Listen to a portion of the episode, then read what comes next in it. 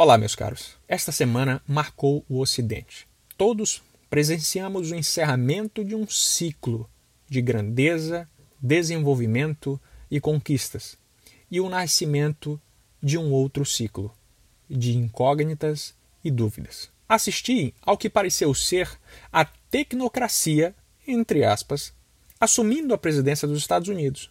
O evento de posse de Joe Biden não lembra em nada o que deveria ser a posse de um grande líder, aclamado por votação recorde em seu favor. O simbolismo desse evento era estéril, sem vida. É uma boa metáfora do que eles representam.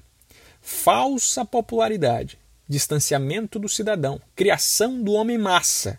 Que não se enganem, será controlado à distância pelos iluminados anônimos no comando absoluto de todas as atividades humanas do país. Fato.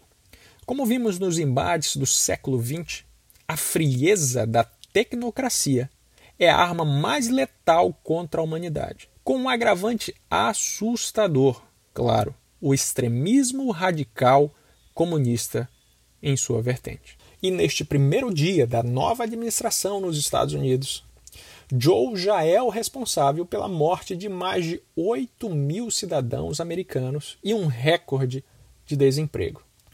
Pelo bem do princípio da igualdade de tratamento e dentro da lógica comunista nestes últimos quatro anos, devemos tratá-los com os mesmos parâmetros da antiga administração. Sendo assim, podemos dizer que trágico começo. Deus guarde a América.